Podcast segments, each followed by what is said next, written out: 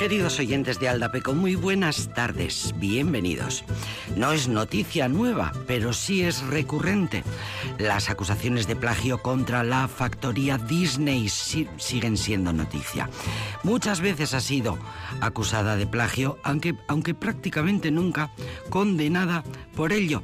Que no sabía yo, por ejemplo, que Frozen, todo un referente de los últimos tiempos, se ha, ha sido denunciado en su momento, lo fue por plagio descaradísimo. Monstruos S.A., que seguro que la recordáis. Lo mismo, al revés. Un título de película de animación que seguro que recordáis que enseñaba a los pequeñuelos a identificar las emociones mediante colores, ayudándoles así a expresar con palabras sus sentimientos. Bueno, pues en este caso concreto, la demandante fue la psicóloga infantil Denise Daniels, eh, que acusaba a la compañía de haber copiado su idea original que había presentado a los creativos de Disney entre 2006 y 2009 por supuesto perdió el caso. Zootrópolis, otro de los títulos que nos suenan muchísimo de estos últimos años, pues también denunciado eh, por eh, sus autores como plagio. Pero Disney nunca pierde. Pero vayamos al caso que me deja realmente a cuadros cuando leo que La Dama y el Vagabundo, ¿os acordáis? Mítica, donde las haya. Pues resulta que es obra de una escritora, autora de grandes obras del teatro español, una escritora española, aunque quien firmaba todas sus obras no era ella, sino su marido. Hablamos María de María de la O de Lejárraga. Lejárraga, como ella escribía con acento en la A. María de la O Lejárraga, la autora real de todos los grandes éxitos que se le atribuyeron a su esposo Gregorio Martínez Sierra, una historia muy conocida ya para estas, para estas alturas de siglo. Eh, la escritora, sin firma, llegó a escribir novelas, obras de teatro, libretos para ballets de Manuel de Falla, artículos, adaptaciones de Shakespeare. Al acabar la guerra civil, María de la Ole Járraga tuvo que exiliarse a América y durante la década de los 50 viajó a Nueva York y California Quería entrar en contacto con productores de la industria de Hollywood. Estando allí, escribió un cuento infantil titulado Merlín y Vivian o la gata egoísta y el perro atontado. Y a través de su traductora envió el manuscrito adaptado en forma de guion cinematográfico a Walt Disney y en inglés. Según explicó la escritora, la factoría Disney tuvo el guion durante algunos meses, después se lo devolvió diciendo que solamente admitían las obras que habían encargado. Imagina la sorpresa, el estupor de la escritora al ver cuatro años después el estreno de La Dama y el Vagabundo, que en palabras de María de la, de María de la Lejarga, en palabras, en, sus, en palabras suyas, era la misma historia, sin más cambio que haber convertido la gata en una perra elegante. La autora española no quiso protestar ni denunciar a Disney, aunque la compañía ha continuado plagiando al parecer otras historias. Hacía muchos años que estaba acostumbrada a ser ninguneada como autora, empezando por su propio esposo que finalmente la acabó dejando para iniciar otra relación sentimental con Catalina Bárcena, con la que incluso tuvo una hija que al final, fíjate tú, lo que son las cosas, heredó todos los derechos de autor de María de la O. Lejárraga. Solo eh, cuando su marido murió empezó esta a firmar sus creaciones. Sin embargo, los éxitos que llevaban la firma de su ex nunca fueron reclamados por ella y a su muerte, como digo, la heredera legal de los derechos de autor fue la hija nacida de la relación de su marido con Bárcena.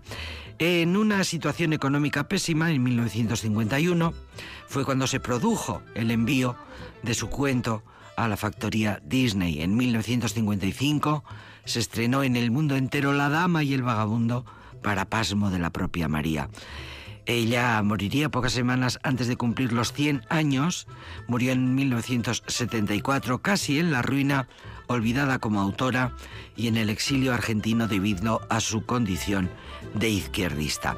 Había sido diputada por Granada por el Partido Socialista la gran empresa cinematográfica creada por Walt Disney ha sido denunciada por muchas otras películas.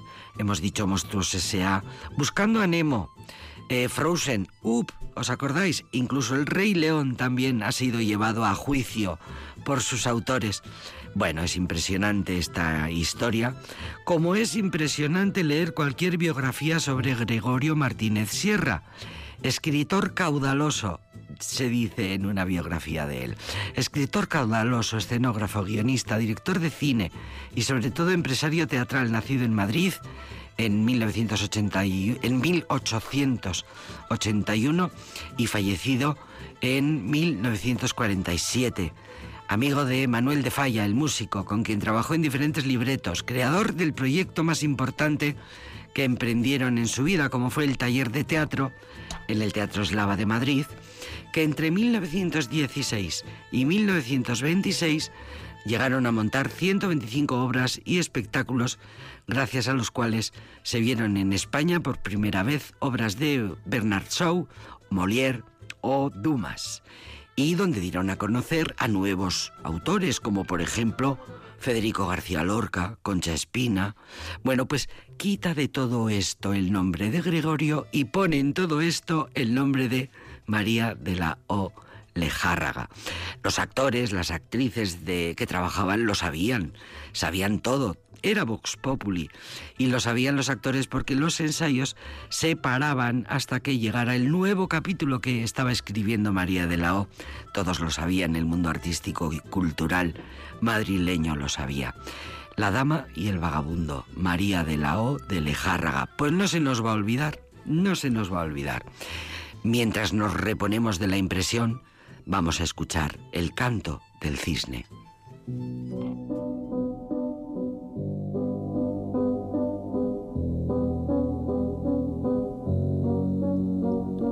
leise fliegt.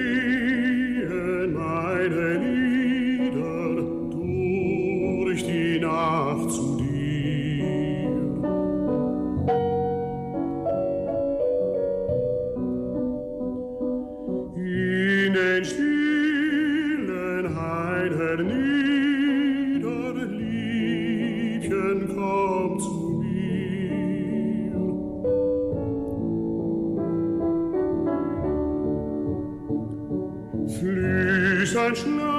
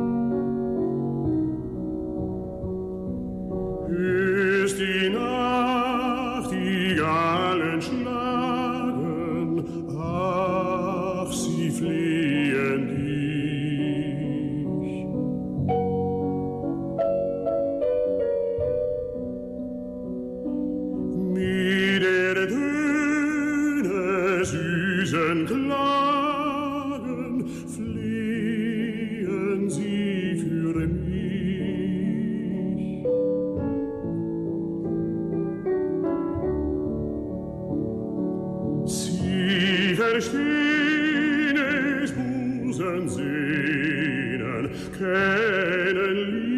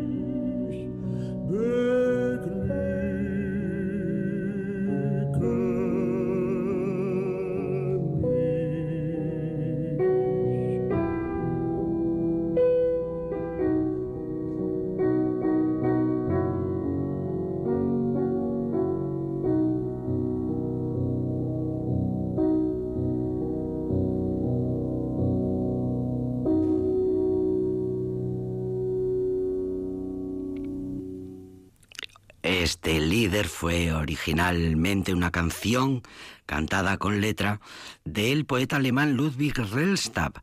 Precisamente el líder en alemán significa canción interpretada vocalmente y estas composiciones breves para voz y piano fueron consideradas como las antecesoras de la canción moderna.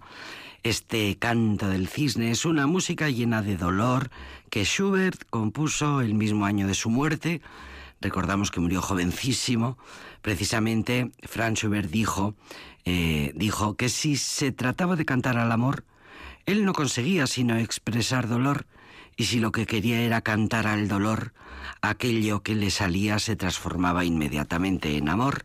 El amor y el dolor, decía Franz Schubert, se reparten de esta manera inevitable en mi alma. En una ocasión una joven le preguntó a Schubert si era verdad que él componía solamente música triste. A lo que él con ternura respondió, ¿existe acaso otra?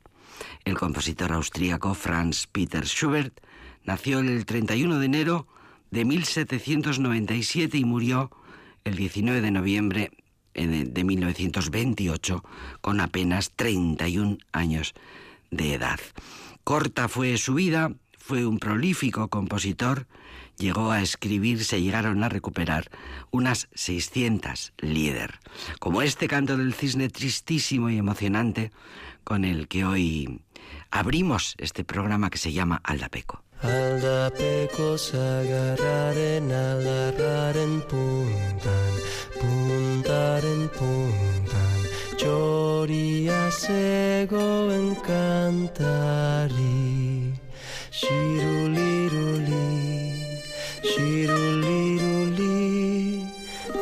Dantzatuko ote du soinu txori.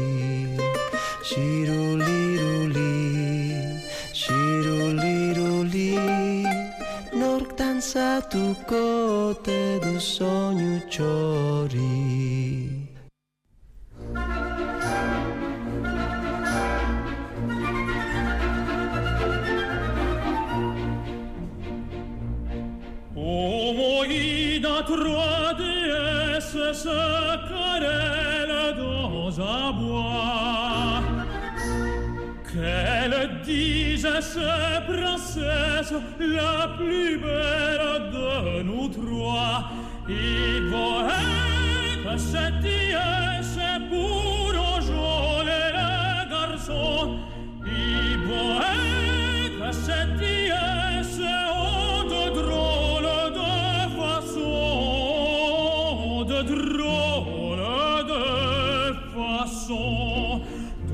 ce bois passe un jeune homme, un jeune homme frais et beau.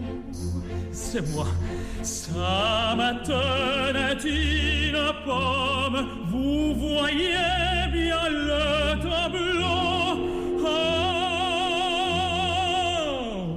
Oh, là est le beau jeune homme, beau jeune homme, arrêtez-vous. Veuillez donner la pomme à la plus belle de nous. Il va être cette déesse pour enjôler les garçons. Il être cette déesse en de drôle de façon. De drôle de façon. petit, j'ai ma réserve, ma pudeur, ma chasteté. Donna la pria Minerva, Minerva la médité, et voyez cette dièse, oh de drôle de façon, l'autre dit, j'ai ma naissance.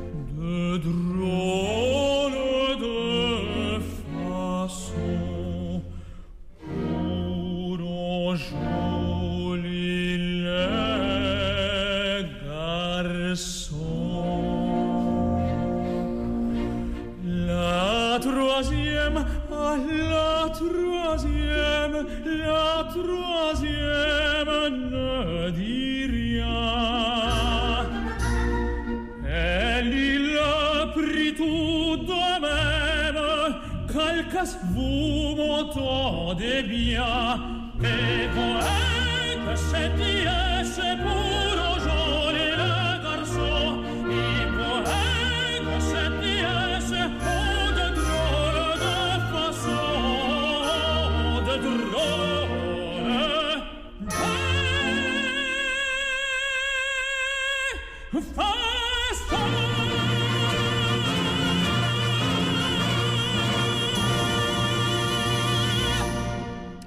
aquí uno de los tenores más valorados del mundo, Juan Diego Flórez.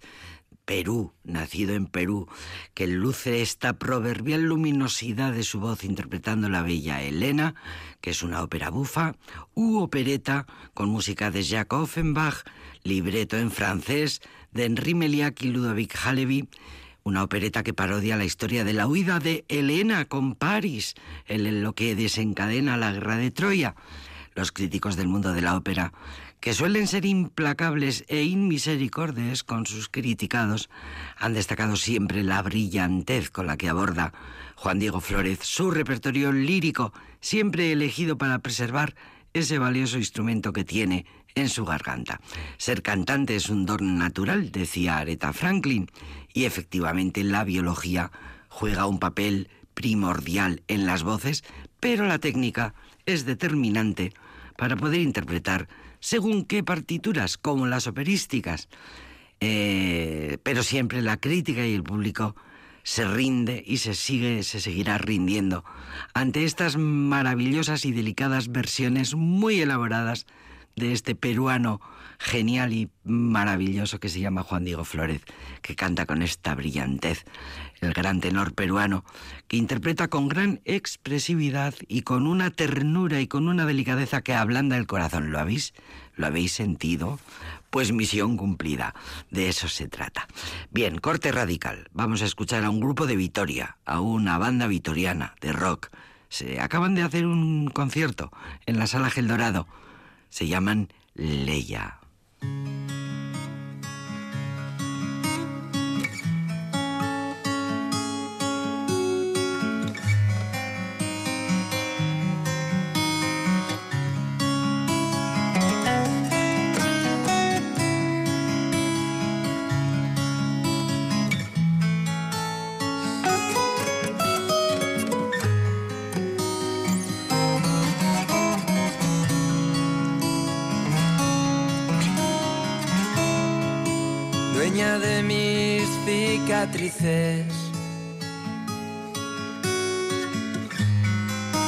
Reina de los campos muertos y del mar. Faro de los infelices. Una estrella en la ciudad.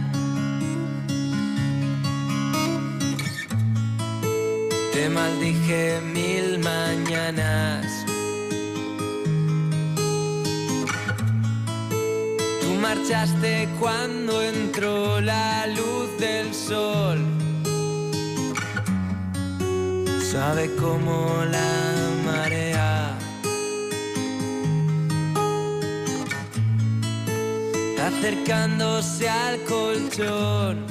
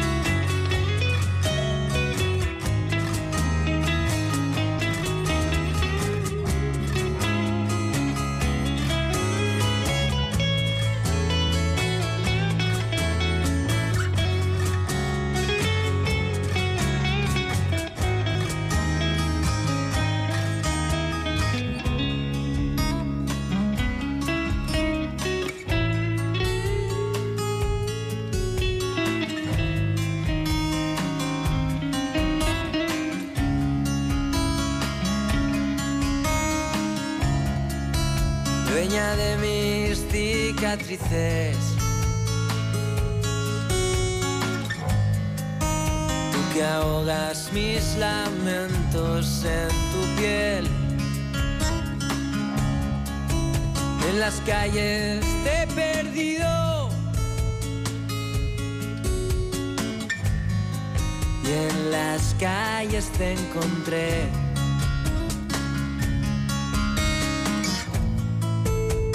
Llevaste entre tus cosas. Algo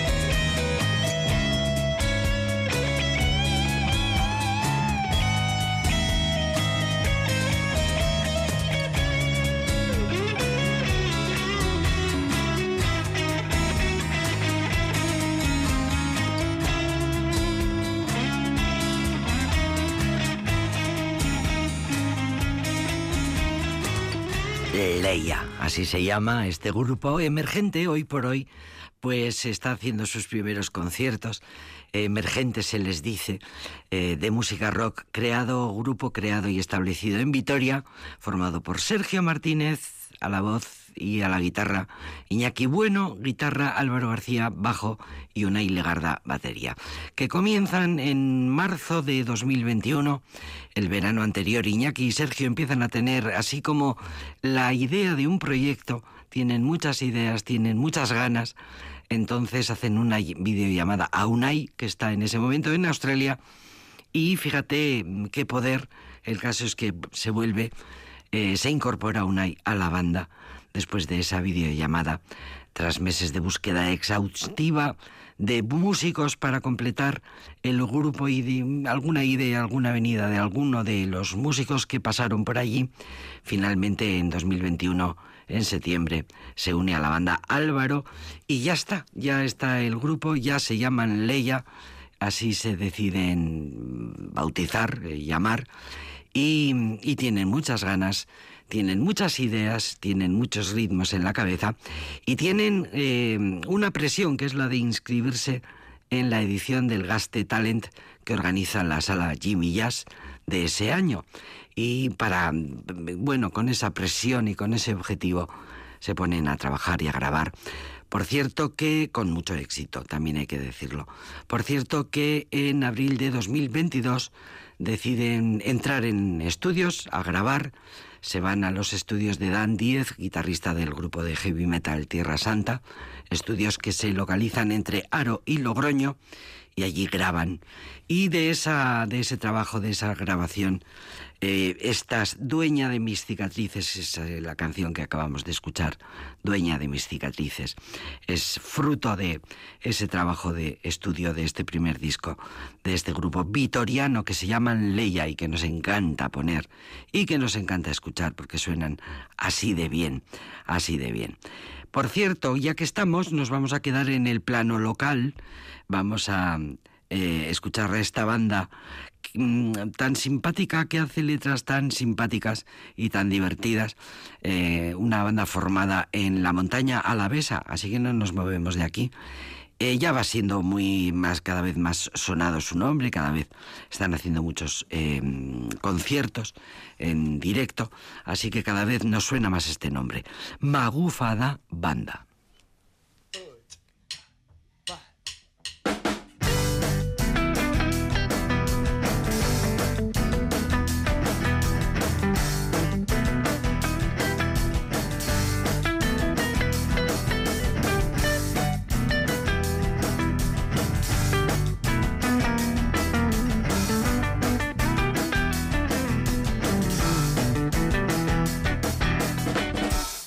Una amiga que tiene una movida, que la cuelgas en casa y te limpia las energías.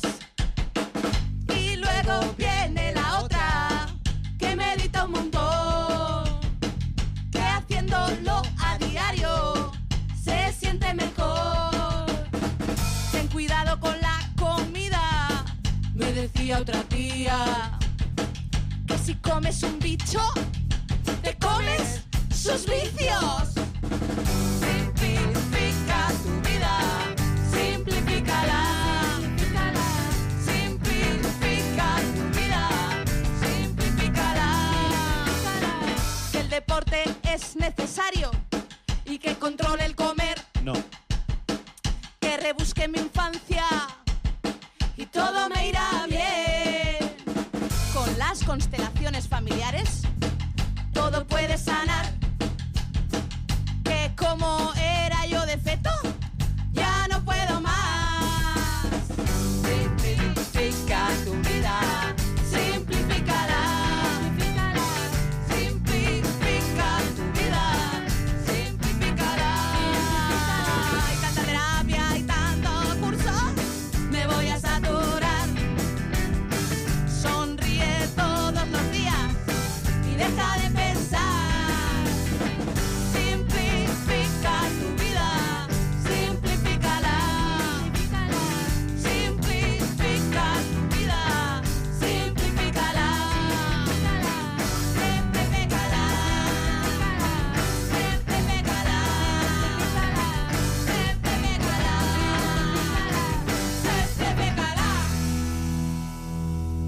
Por eso se llaman, por letras como esta, por eso se llaman Magufada Banda. Eh, aclaro que la palabra magufo define a una persona que promueve o comercia con fenómenos paranormales o pseudocientíficos. Bueno, no voy a citar cuáles porque no voy a citar cuáles porque las, las, las, sensibilidades están muy a flor de piel. Eh, una magufada, una magufada es la creencia en cualquier teoría lo suficientemente loca como para enarcar las cejas de alguien que ha nacido después de Kant. Bueno, esta es una apreciación de sobre esta palabra Em, es una palabra que se refiere a aquellas personas que propagan o promueven discursos contrarios al pensamiento crítico y a la ciencia. Ahí lo dejamos. El caso es que este cuarteto, este cuarteto compuesto por dos mujeres y dos hombres, se llaman así, Magufada Banda, y hacen letras de cosas muy cotidianas y que están muy presentes en nuestra vida hoy, como lo que acabamos de escuchar. Simplifica tu vida, cantan estos cuatro alaveses que elaboran un repertorio propio y diverso que incluye contar magufadas, hacer música y unir la banda. El grupo ya digo que se creó en la montaña alavesa a finales de 2019. Son cuatro las estrellas, Arrate, bajista, cantante y música, Markel, guitarrista, cantante y músico y muy fino, Jaione, cantante, guitarrista, música y conmovedora, se autodefinen así ellos. Y River, baterista, cantante mm, y músico cambiante. Así se presentan, así se ofrecen. Estas son las canciones que ofrecen en sus actuaciones en vivo, muy teatralizadas, eh, dándole mm, su propio carácter a cada letra, a cada canción lo mismo te hacen una cumbia que se pasan al punk, pasando por el soul. Intercambian los instrumentos, todos tocan todo, todos participan en todo el juego creativo y en ponerle el significado a las canciones. Y bueno, un poco hippies del siglo XXI se podría decir. Si queréis verlos, los tenéis en YouTube. Y tienen otra canción nueva que se llama Y nos la cuelan, Magufada Banda.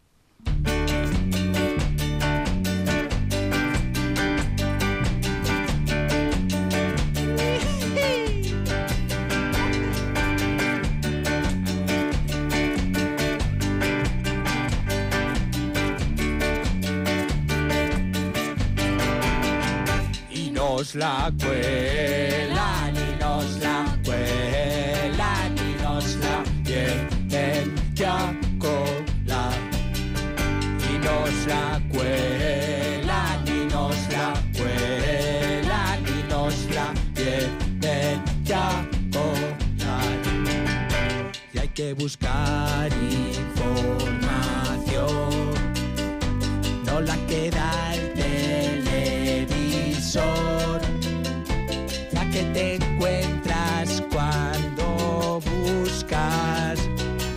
al fondo, al interior. Si al observar la situación ves más teatro que pasión, piensa que nuestra dramaturgia alicara nos la cuelan y nos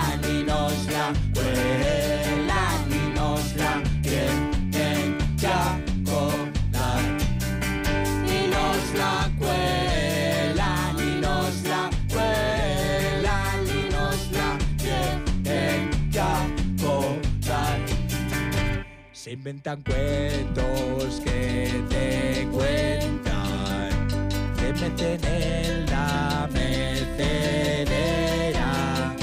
sacan al ciervo en la chistera, ferman la cura en su invención, narran novelas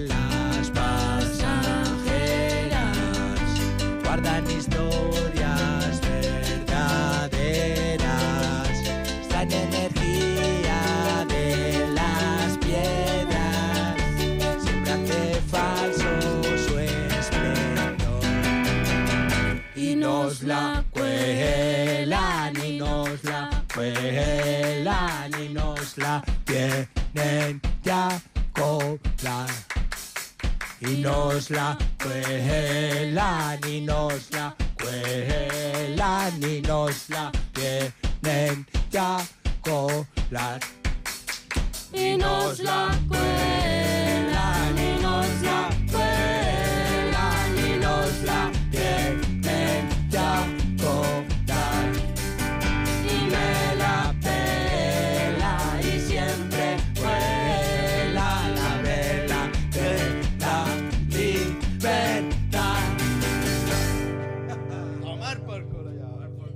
to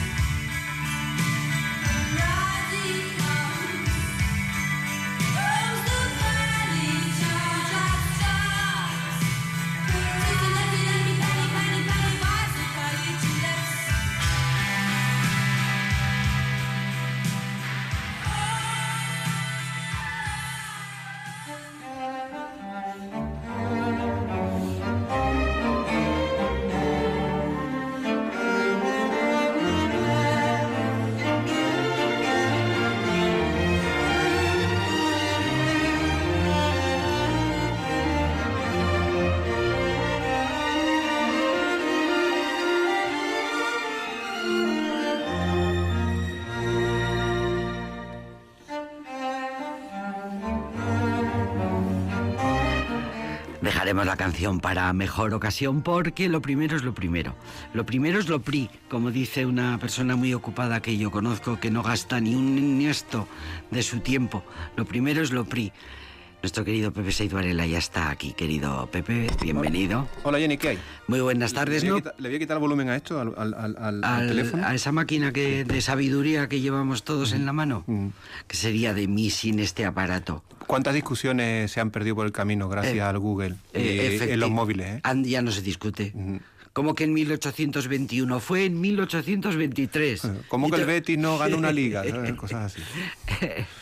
que sería de nosotros sin Google. Bueno, mira, me parece maravilloso el, el- el- el documento que traes hoy, porque es, mm, nos, nos referimos a esa ley continuamente, sobre todo últimamente muchísimo, siempre que hablamos de algo que tenga que ver con el movimiento LGTBI, pero casi nadie sabemos lo que realmente fue y la importancia que realmente tuvo. Es que, eh, bueno... Ahí te- te dejo el suspense. Es, es que iba a hablarte de la ley de vagos y maleantes. Sí, señor. eh, que luego se transformó. En los años 70 se le cambió el nombre, se le actualizó mm, para que pareciera más... Y se, le, y se llamó Ley de Peligrosidad So- Social. Y es una ley que nació en el 33, con la Segunda República. Lo que pasa es que, bueno, que la- en, esa época era una ley que pretendía, pretendía mm, que pretendía, mm, vamos a decir, prever, adelantarse a los delitos sociales mm, relacionados, que viene de una... Delitos sociales. Sí, es que eso viene de una idea antigua, que alguna vez ya hemos hablado aquí, mm, lo de la frase de oficio ni beneficio, que todas las personas o tenían un trabajo o tenían un beneficio, porque dependían de la iglesia de algo, quiero decir que es el beneficio, ¿no? Eh, pero esa, el ocio siempre era algo malo. Una persona que no trabajaba y que no tenía Oficio ni beneficio era pues el, ocio es la madre de todos los vicios. Y entonces claro eh, pues se supone que algo malo andaría si no si no tienes trabajo si no mm, no sabes y e- de esa idea pues viene eh, la, per- la persecución la, la vigilancia de pues la de especialmente de la de, del vagabundeo, de la mendicidad, de, y esto es lo que se crea en, eh, en, eh, la Segunda República crea este en el 33. Lo que pasa es que esta, esta 33. ley de vago y maleante, que se llamó así, Mm. luego se, eh, en los años 50 el franquismo la, la transforma. Y se, y, y- y se dirige especialmente para la persecución de la prostitución, de la homosexualidad, del proxenetismo eh, y, aunque no viene expresamente citado ahí, de gitanos, de transhumantes, de... y bueno, lo que te decía antes, mendigos, etcétera. Entonces, bueno, ¿qué tiene que esto ver con el archivo? Pues que este año, que durante este año, hemos catalogado las 5.661 fichas eh, que tenemos de personas que, juzgadas por la ley de vagos y maleantes, que ahí es una bolsa muy grande, de toda España, De toda España. de toda España, que eh, estuvieron reclusas en la prisión provincial de Vitoria, la que estuvo en la calle La Paz, o, y especialmente, en la colo- colonia penitenciaria de Nanclares de la Oca. Mira. Porque durante unos años, eh, la, eh, de la Oca, lo que antiguamente fue campo de concentración, que siendo lo mismo le cambiaron el nombre, porque primero fue campo de concentración, luego se dependía de- del- del Ministerio del Ejército, luego pasó ya a Justicia y le cambiaron el nombre y se llamó Colonia Penitenciaria, hasta que fue luego prisión eh, provincial, cuando ya dejó de funcionar la, La de de La la, Paz. la- bueno, entonces se transformó, ya se tiraron los barracones aquellos del campo de concentración se constru- y se construyó una- un centro penitenciario moderno y eh, hasta que dejó de funcionar ahora y ya tenemos y asiste el centro penitenciario de Alabanza, vaya. Pero les quiero decir que esta, durante la época de funcionamiento... Todo- de- Todos aquellos papeles están allí, los tenéis en el... ¿Sabes qué pasa? La primera, la primera época, la primera época del campo de concentración militar, eso, toda esa documentación em, no se conserva, porque hubo una después del pacto de, Franco con, lo- con los Estados Unidos, que ya los campos de concentración no olían mal No, después de la, no de la Segunda un Guerra Mundial, sí. etcétera, pues eh, se crea una comisión eh, liquidadora que se llama de los campos de concentración y todo eso pues se guarda tan guardado que no se conserva eh, o se destruye mucha de esa documentación, etcétera.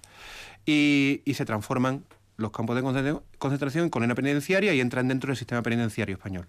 Y lo que ocurre es que esta, te- con- concretamente la, del- la de la de Anclares de la Oca, pues se va a especializar durante los años 60, 70, en, se van a enviar a muchos homosexuales de toda España a... De a toda Nanclares. España vienen hasta Sí, Nanclares de la sí, sí, eso es. Y bueno, y lo que hemos estado Y esas fichas las tenemos aquí. Sí, en las fichas tenemos ca- unos cartoncitos donde viene nombre, apellido... Donde, donde dan, que dan fe de todas esas persecuciones que ahora estamos sacando a la luz, ¿no? Sí, eh, yo te diré que de todas formas ten, ten en cuenta que con, con esa bolsa había mucha gente que, incluso hay gente que está por la ley de vago y maleante, juzgado por esos tribunales, y el delito que aparece es violación. Entonces quiero decir que habría que hacer un estudio Sí, eh, más riguroso. eh, Está todo muy Ah, mezclado. bueno, t- digamos que ya las fichas están todas una a una descritas, pero ahora tendría que venir algún investigador que trabajara sobre ello y que pudiera establecer una estadística y decir cuáles son los delitos que más se repiten. Mira, eh, hay, hay muchos problemas cuando hay que elegir el TFG. Eh, mira, aquí tenéis una idea Pues para, sí. para hacer un TFG. Mm, sí, sí, sí. Cosas que se investiguen y que realmente merezcan, o sea, tengan luego una utilidad. Sí, el, el- hay algunas que se aparecen muy, por ejemplo, la de, la de los homosexuales, incluso aparecen con un nombre invertido, eh, bien claro. Eh, pero otras hay más bien que averiguarlo.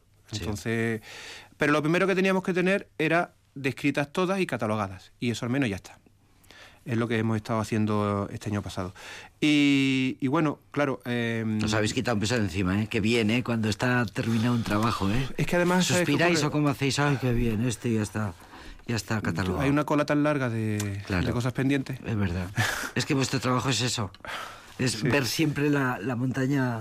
El caso es que, bueno, de hecho, eh, era este el momento para hacerlo, porque después de la aprobación de la Ley de Memoria Democrática de, de octubre de la, la Ley 2022, pues como vienen algunas disposiciones específicas dedicadas a la reparación, restitución de todas aquellas personas que fueron De juzgadas la memoria, por- sí.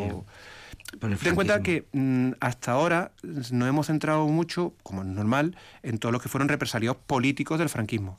Pero es que hubo los represali- represaliados sociales. Sí, señor. Y que eh, yo no te diré que son doble víctima. Mm, Algo de esto hay. Porque fueron perseguidos, o como se dice ahora, invisibilizados por el franquismo. Y a la E gente de entonces ya, no les, ya les parecía bien. Mm, quiero decir, Anuencia, connivencia social. Sí, con nivel Sí. social, o sea, Sí, no sí. era algo, no, no había una preocupa- preocup- preocupación social, pues por ejemplo, No había absolutamente ningún reconocimiento de su absoluta...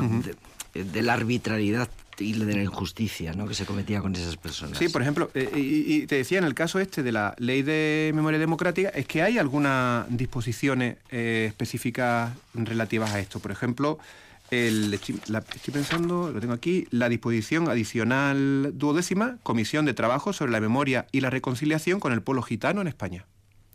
Bueno, pues para reconocer Hay ahí una labor de restitución. Sí. eh, y claro, muchas de las. Apenas que mires apellidos, etcétera, mu- mu- muchas de las personas que fueron juzgadas por la ley de vago y maleante eran gitanos. El- luego, también está eh, la reparación que te decía, el colectivo homosexual, que mm, tiene más visibilidad ahora. Mm, Quiero decir, con respecto a, por ejemplo, al, al colectivo gitano. Sí, sí, sí, sí, sí, sí. Y, y bueno, también hay en la, en, en la ley, fíjate, la ley, de- incluso hay una disposición adicional undécima, reconocimiento a las personas afectadas por el poliovirus durante la dictadura franquista, incluso para, eh, bueno, reconocer, pues, cómo fueron ocultados eh, durante el franquismo, pues, las personas que sufrieron el poliovirus. El, Poliovirus, el, La polio. La polio, sí, la enfermedad de Franco se dijo. sí. Y eso, Porque eso si también está, Franco- incluso está eso recogido también Si en la ley. Franco hubiera, no hubiera censurado la información de la pandemia, se hubiera reconocido que eh, era- estaba habiendo una pandemia de poliomielitis, pues hubieran sido los estragos, pues hubieran sido menores, claro. Pues bueno, y mm, pues sí que es verdad que, este trabajo es- está por hacer. El cómo funcionó, cómo, cómo se aplicó la ley de Valgo Maleante, a qué colectivos afectó. Mm, en el caso de Álava, mm, podemos eh, quiero decir, es posible hacer una estadística y, y vemos cómo crece, porque nuestro fichero empieza en el año 59, 1959, y termina en el 77. Porque esto es una cosa que no se sabe. La ley de peligrosidad social, la que sustituyó a la de vagos y maleantes, eh, no, se, no se derogó hasta el año, te diré, 95. Hasta el año 95. Es decir, que por el código penal era posible todavía encarcelar a las personas por, por ser homosexuales. Lo que ocurre es que realmente no se perseguían desde el 78. Pero mientras que El hubo una ley de amnistía... ya había empezado con, con sus reivindicaciones, ya había empezado ya a organizarse. Pero lo que me refiero es que mientras que y la ley de amnistía fue prácticamente inmediata a la muerte de Franco posteriormente, Sí, sí, sí. Eh, esta no, esta ahí no. quedó ahí. Sí. No había mucha prisa, ¿no? No había mucha No era- no, no formaba parte de la sensibilidad Eh, no, de los eh, gobernantes en ese tiempo. El- sí, es que quiero decir que no, no fue nunca la- no fue una preocupación, Sí, pero ni siquiera ni, el ni, ni- ni los principales partidos de, bueno, creo que la CNT sí que dijo algo desde el principio y los colectivos específicos, pero no fue una preocupación, digamos, social. Sí, sí. Había otra cosa, no sé si más urgente Priori- o sí, prioritaria. sí. No, nunca fue una prioridad derogar esta ley de peligros- peligrosidad social. Eh, ya digo, si el, mm, se derogó en el, en el año 95, el año que se derogó la ley de so- social, pero que desde diciembre del 78, justo después de la aprobación ya de la Constitución, pues ya decayó por completo porque ya es que es lo- el contenido de la ley era contrario. Era anticonstitucional. Anticonstitucional de- total. de de- de Eh, plano. iba directamente contra los derechos humanos. Y mm, yo lo que pasa es que eh, sí que con este tema concreto, ¿eh? porque hemos estado leyendo algo también sobre y mm, cuando se el franquismo eh, actualiza la ley en el año 70 y, le, y, la, y la cambia por la ley de mm, la ley de peligrosidad social, porque claro, esto de vagos y maleantes era, sonaba ya entonces como algo antiguo. Popularmente es que le conocían a la ley como la gandula. La gandula. La gandula. Vagos y maleantes, la gandula. La gándula.